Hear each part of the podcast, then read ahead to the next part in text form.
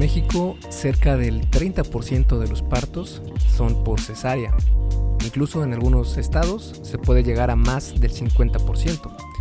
Y también en todo el mundo existen tasas como las de República Dominicana con un 58.1%, Brasil con una tasa del 55.5%, Venezuela con un 52.4%, Chile con un 46%, y así muchos países tienen estas estadísticas de cesárea pues bastante altas. En cuanto a México, esto significa que cerca de unos 12 millones de mujeres tendrán a su bebé por y no tendrán idea de cómo recuperar su figura después de este trauma que va a sufrir su cuerpo porque es un procedimiento bastante invasivo y solo recibirán un pues vayas a su casa y descanse. Pero para aquellas mujeres que desean recuperar su figura en el menor tiempo posible y quieren regresar a entrenar cuanto antes, por eso es que decidí grabar este episodio del podcast, especialmente este está dedicado a las mujeres y especialmente con este tema de la cesárea y cuándo volver a regresar después de haber tenido una operación de estas. Y bueno, antes de comenzar, quiero recordarte que este episodio del podcast es traído a ti por Fase 1 Origen, mi videocurso sobre salud y fitness para entrenamiento exclusivo en casa. Con mínimo equipo, no necesitas nada más que dos piezas de equipo muy baratas y muy sencillas de conseguir. Y está dirigido para aquellas personas que están comenzando en esto del fitness y que no saben qué hacer. Te voy a enseñar desde cero, desde el absoluto cero, lo que tienes que hacer y lo que no tienes que hacer para que obtengas resultados mucho más rápidos en cuanto a tu salud y físico. Si quieres conocer más sobre qué es lo que traen estos cursos, porque son dos, es una versión para hombres y una versión para mujeres. Para checarlas puedes ir a esculpetucuerpo.com diagonal fase 1, todo junto, sin espacio, y el número 1 con número, no con letra, fase 1. Y bueno, sin más, ahora sí te dejo con el episodio número 93 del Arte y Ciencia del Fitness, el podcast de esculpetucuerpo.com. Yo soy Mike García y te veo en dos segundos. Primero que nada, tenemos que conocer cómo se realiza una cesárea. Durante la cesárea, el médico hace una incisión en la piel a través de las células adiposas, tejido conectivo y también la cavidad abdominal.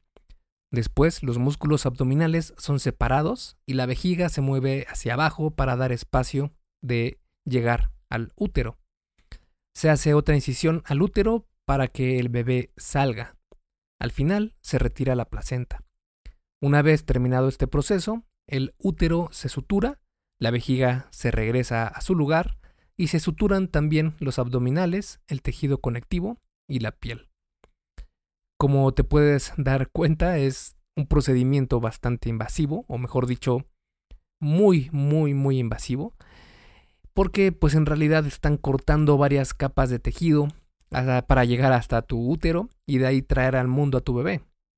De hecho, si ya tuviste una cesárea, sería muy recomendable que tu siguiente bebé sea por parto natural, porque hay estudios que muestran que múltiples cesáreas pueden traer algunos problemas a la salud, especialmente si se tuvo placenta previa.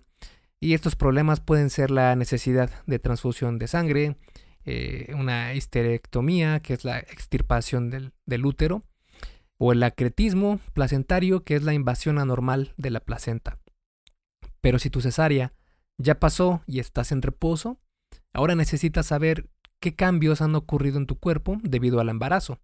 En general, debes prestar atención a tres, que son tu suelo pélvico, la cicatriz de la cesárea y el grado de diástasis abdominal que tendrás.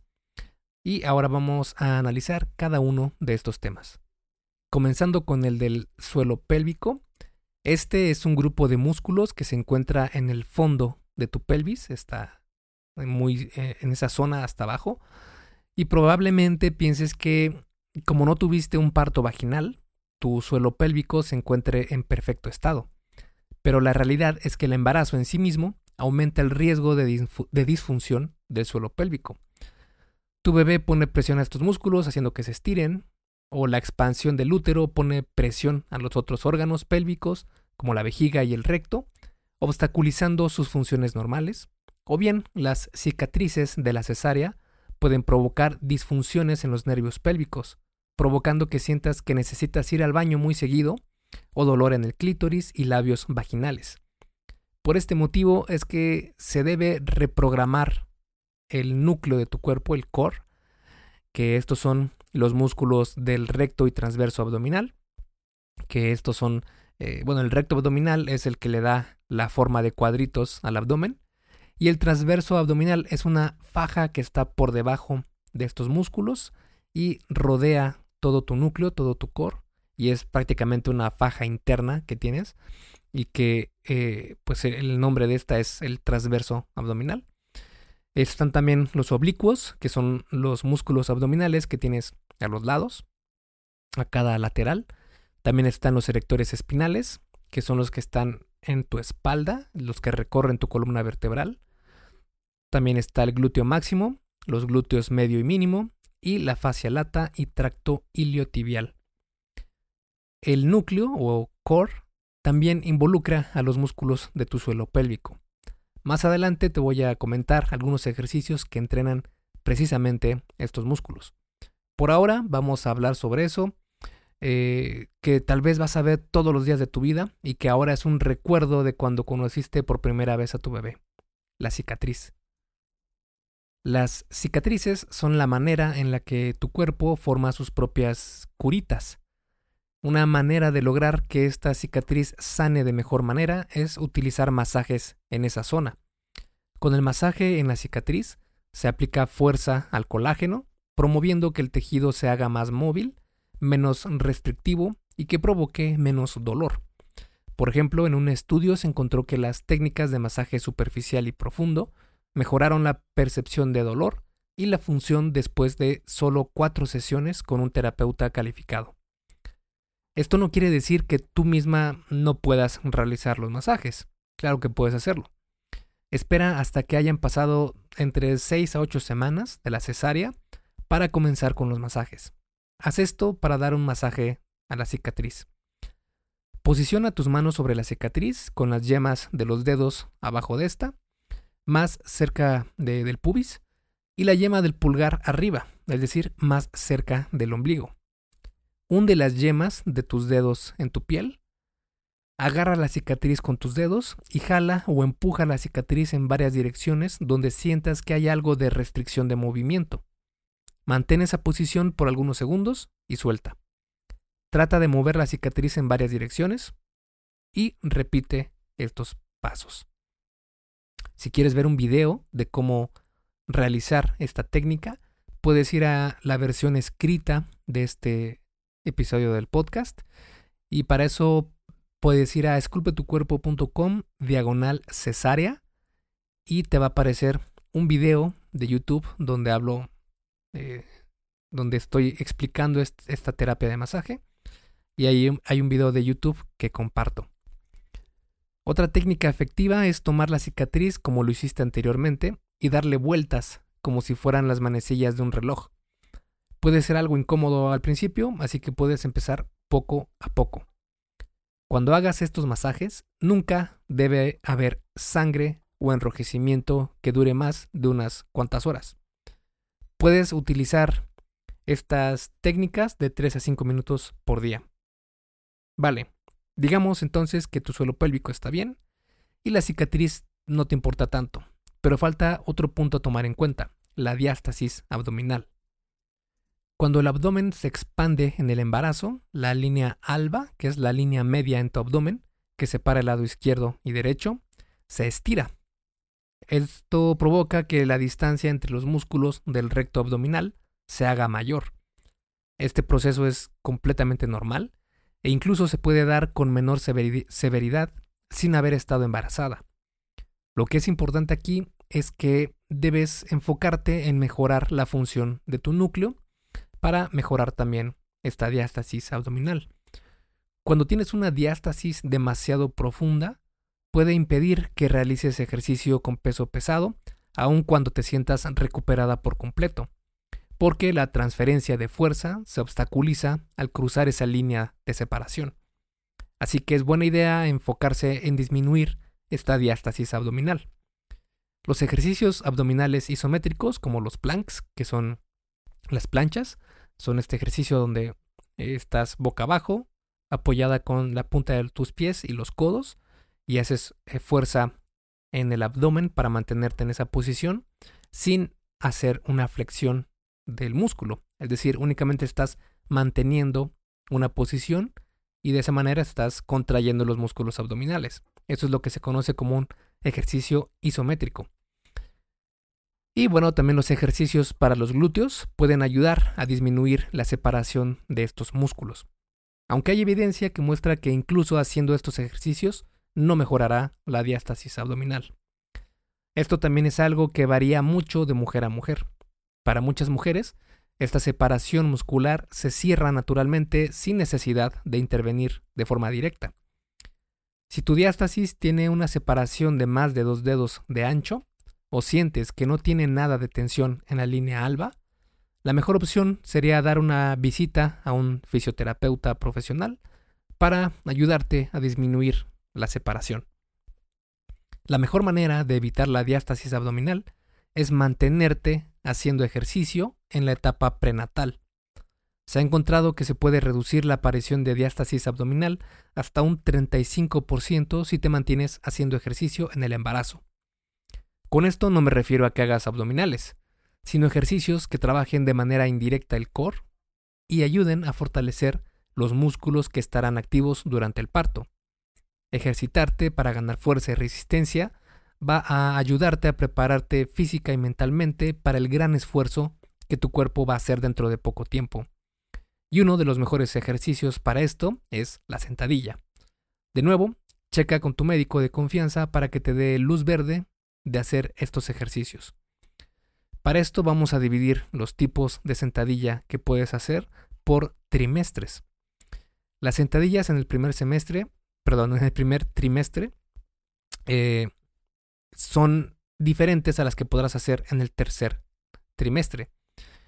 Porque en este primer trimestre tu cuerpo está apenas comenzando a cambiar, por lo que es un buen momento para perfeccionar tu técnica.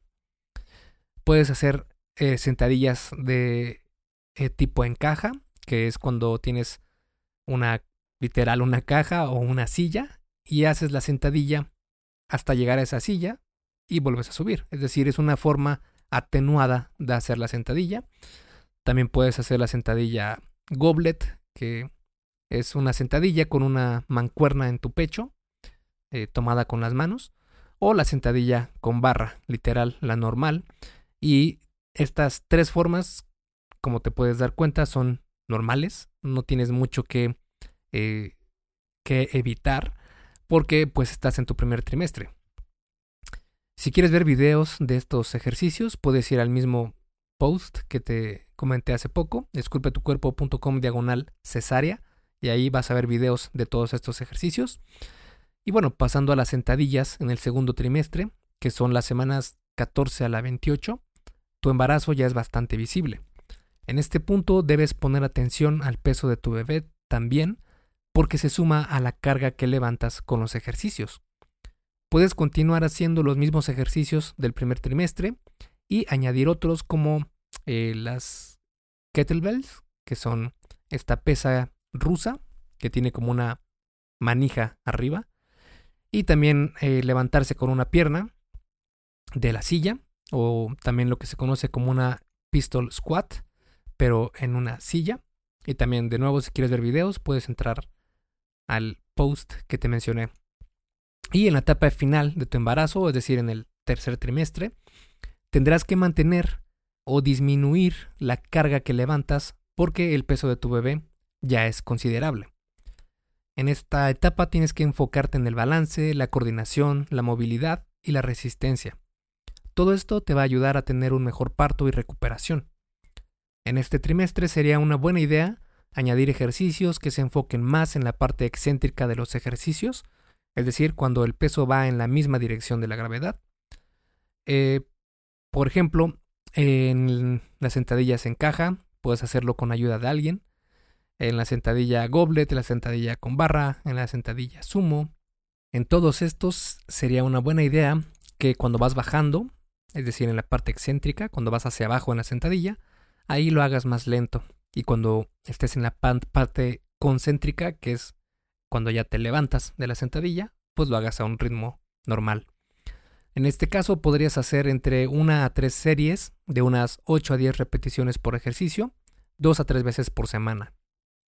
Un dato importante es que hay estudios que muestran que dar a luz de espalda no es lo más recomendable. Lo que se muestra en la investigación es que dar a luz en posición de sentadilla, sentada o recostada de lado, facilita las cosas al bebé para descender y moverse a través del canal del parto, además de ser más cómodo para la madre y permitir que la ley de gravedad haga su trabajo. Otros estudios muestran que dar a luz de esta manera está asociado a menor uso de forceps o ventosa, disminución de episiotomía, que es un corte que se hace en el perineo para ensanchar la apertura de la vagina. También evita menores, o mejor dicho, provoca menores patrones anormales de ritmo cardíaco del feto y una probabilidad mucho menor de sufrir dolor severo durante los esfuerzos de pujar.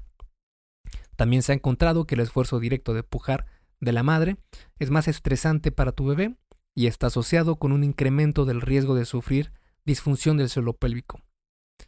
Es mejor esperar y seguir los impulsos naturales de pujar que se dan cuando el bebé comienza a moverse por el canal del parto. Incluso con epidural, es más seguro esperar a que el bebé se mueva a través de la pelvis de la madre por sus propios medios. Pero si estás escuchando este podcast, probablemente ya tienes programada la cesárea y no hay problema. Ahora vemos cómo comenzar la recuperación después de esta cesárea. Hey, rápidamente, antes de seguir con el episodio, ¿me harías un favor? Si te está gustando lo que estás escuchando en este podcast, ¿puedes compartirlo en tus redes sociales? Basta con que tomes una captura de pantalla o te tomes una foto y compartas la publicación en Facebook, Instagram o en cualquier otra red social mencionando el podcast El arte y ciencia del fitness. Porque simplemente con que hagas esto, que realmente no te lleva más de un minuto, me ayudas un montón a que Esculpe tu cuerpo crezca y podamos cambiarle la vida a muchas más personas. Y si haces esto, no olvides etiquetarme en la publicación para que pueda agradecerte personalmente. En Facebook estoy como blog Esculpe tu cuerpo y en Instagram como Esculpe tu cuerpo. Vale, sigamos entonces donde nos quedamos en el episodio. Y es que después de una cesárea, muchas mujeres se preguntan cuándo puedo regresar hacer ejercicio. Generalmente se recomienda descansar por seis semanas y regresar a tus actividades después de este tiempo. Pero hay estudios que muestran que la recuperación después de la cesárea es algo muy personal. Es decir, lo más probable es que no va a ser después de seis semanas exactas. Por este motivo es necesario que después de estas seis semanas vayas con tu médico para ver si ya estás en condiciones de comenzar a entrenar. Y es que aunque por fuera tu cicatriz parezca haber sanado, por dentro hay capas de tejidos que probablemente necesiten más tiempo de recuperación. En las primeras semanas después de la cesárea, vas a enfocarte en descansar y relajarte lo más posible con tu nuevo bebé. Disfrútalo. Estas son algunas de las cosas que puedes hacer en las primeras seis semanas después de tu cesárea. Tu trabajo como nueva mamá es amar, alimentar, abrazar, dormir y todo lo demás a tu bebé. Para todo lo demás, pide ayuda a tu pareja o familiares. Evita todos los, movimientos abdominales. Para eso, cuando te levantes, hazlo primero rodando hacia un lado y levantándote con tus brazos. Cuando quieras recostarte, haz lo mismo, pero en reversa. Practica ejercicios de respiración. Cuando inhales, hazlo con el diafragma, sintiendo que tu estómago se expande. Cuando exhales, activa tus músculos abdominales y el suelo pélvico, pero sutilmente, sin mucho esfuerzo. Y repite. Camina. En los primeros días, dedícate a descansar. Cuando te sientas un poco mejor, puedes comenzar a caminar por la casa. Ve aumentando tus caminatas conforme te vayas sintiendo. Después de estas seis semanas y de que tu médico te confirme que ya puedes comenzar a realizar más actividad física en forma, entonces puedes añadir ejercicios de restauración de tu core, como los puentes de glúteo, las almejas, las abducciones de rodilla recostada de lado, Y estos ejercicios van a ayudar a mejorar todo tu núcleo, todo tu core, que fue la parte más afectada en la cesárea, además de comenzar a entrenar tus glúteos, que también es una muy buena opción. Y recuerda que estos, eh, estos ejercicios, si quieres ver cómo son, puedes ir a esculpetucuerpo.com diagonal cesárea. En esta etapa, no quieres volver a entrenar como si nada hubiera pasado. Más bien es para comenzar a probar qué tal te sientes con estos patrones de movimiento. Puedes hacer dos a tres series de los ejercicios mostrados por 10 a 12 repeticiones. No trates de esforzarte demasiado. Recuerda, estás únicamente probando a ver qué tal te sientes de comenzar a realizar estos movimientos. Ya habrá tiempo para aumentar la intensidad. Si con el paso de los días ya te sientes perfectamente bien realizando los ejercicios anteriores y tu médico también te dio luz verde para comenzar a entrenar, entonces es momento de tomar las cosas más en serio. Y aquí es cuando ya vamos a analizar cómo regresar a entrenar después de una cesárea. Y es que el hecho de que te den luz verde para hacer ejercicio no quiere decir que puedas ya comenzar a hacer cualquier actividad física.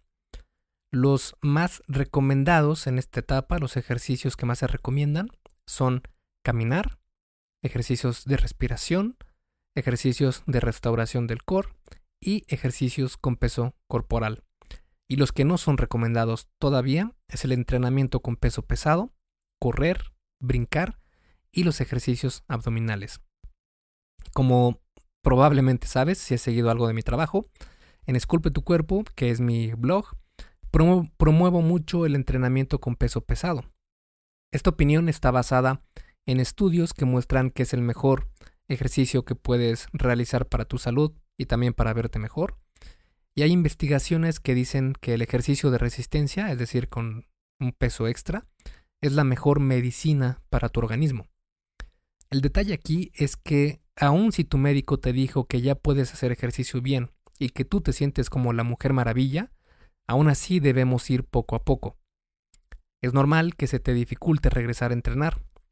Cualquier tipo de inactividad puede obstaculizar tu capacidad muscular. Pero no te preocupes, el músculo tiene memoria y puede regresar más rápido de lo que crees. Lo que puedes hacer es comenzar realizando solo una sesión de unos 15 minutos, realizando poco a poco los ejercicios que te voy a comentar en un momento y ver qué tal te sientes. Puedes hacer sentadilla solo con tu peso corporal, puente de glúteo, ya sea el regular o a una pierna, o ya sea con bandas de resistencia o con pies elevados, etcétera, con la versión que tú desees hacer. Puedes probar la almeja, que es este ejercicio donde te paras, perdón, te recuestas de lado y levantas o rotas tu pierna desde la cadera hacia afuera y haces como una forma de almeja. Y de nuevo te vuelvo a recordar que si quieres ver estos videos están en esculpetucuerpo.com diagonal cesárea. Y la almeja puedes hacerla regular o con bandas de resistencia. Puedes hacer el ejercicio de estiramiento de los flexores de cadera a una rodilla y también las planchas laterales de rodillas. Para hacer una rutina con estos ejercicios, puedes realizar una serie de 10 a 15 repeticiones de un ejercicio, descansar por 2 minutos y avanzar a otro ejercicio que te guste y con el cual te sientas bien. Así sucesivamente hasta que terminen los 15 minutos. Si se terminan los ejercicios y aún tienes tiempo de sobra, puedes dar otra vuelta a los ejercicios, así hasta que cumplas el tiempo que te fijaste. Recordemos que aquí el objetivo no es tener los entrenamientos más intensos, sino ver qué tal te estás sintiendo volviendo al ejercicio ya más en forma. Y como te comentaba, los ejercicios que no son recomendados son los siguientes. Abdominales, especialmente aquellos que entrenan el recto abdominal, que son los eh, crunches, que es el ejercicio, digamos, estándar de abdominales, que es donde te acuestas y levantas tu torso. O al revés, el levantamiento de piernas, donde te acuestas y en lugar de levantar tu torso, levantas tus piernas. Estos no son buenas opciones porque están entrenando precisamente el recto abdominal. Y tampoco son buena opción los planks frontales o las planchas frontales, porque de nuevo están entrenando esta parte que todavía puede ser que esté sensible después del impacto del trauma que sufrió con la cesárea. Tampoco es recomendable hacer cardio de alto impacto o de alta intensidad, como correr, brincar la cuerda, saltos pliométricos, insanity, hit, entre otros. Tampoco los escalones son buena opción. Los escalones son este ejercicio donde eh, haces el movimiento de subir una escalera y lo haces con algún tipo de, eh, de base, de soporte en el cual puedas subir. Y pues tampoco es buena opción en este aspecto. Tampoco la prensa sobre la cabeza con peso pesado, que es este ejercicio donde tomas una barra y la levantas por encima de tu cabeza.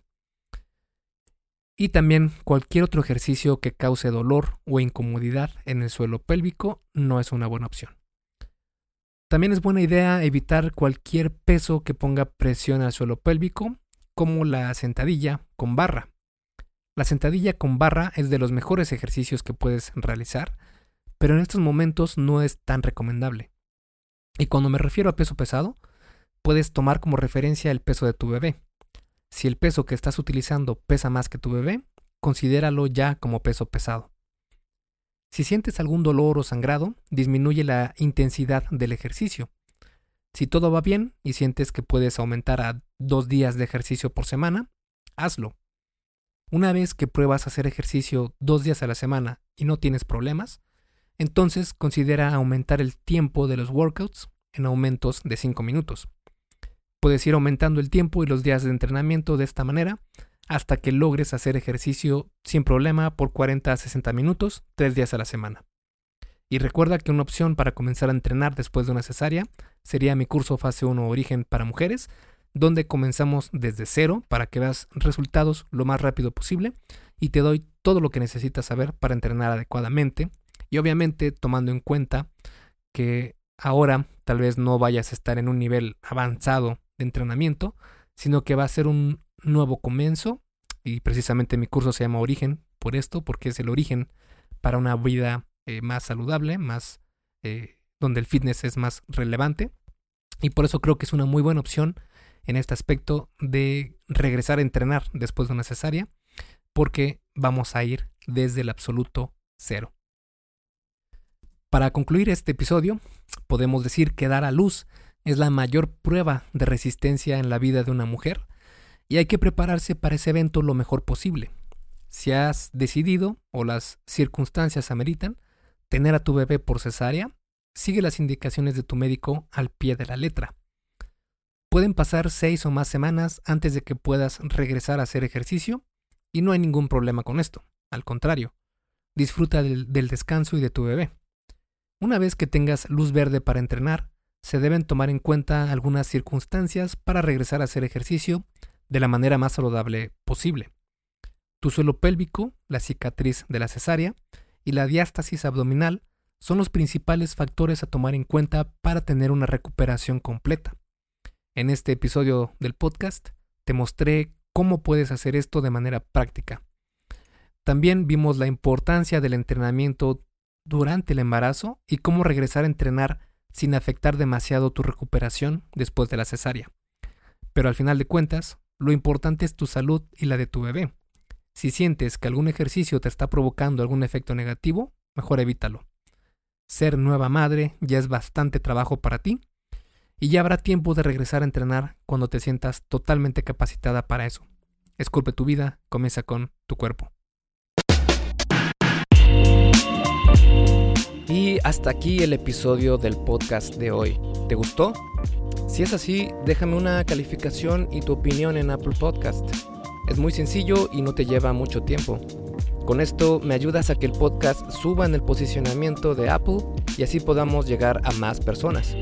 Si tienes alguna duda o sugerencia, puedes mandarme un email a contacto arroba esculpetucuerpo.com. Veo absolutamente todo lo que me llega al mail y respondo personalmente a todos. Puedo tardarme un poco por la cantidad de mensajes que recibo al día, pero ten por seguro que sí te responderé. Gracias por escuchar el podcast de la arte y ciencia del fitness y espero haberte ayudado a aclarar algunas de tus dudas.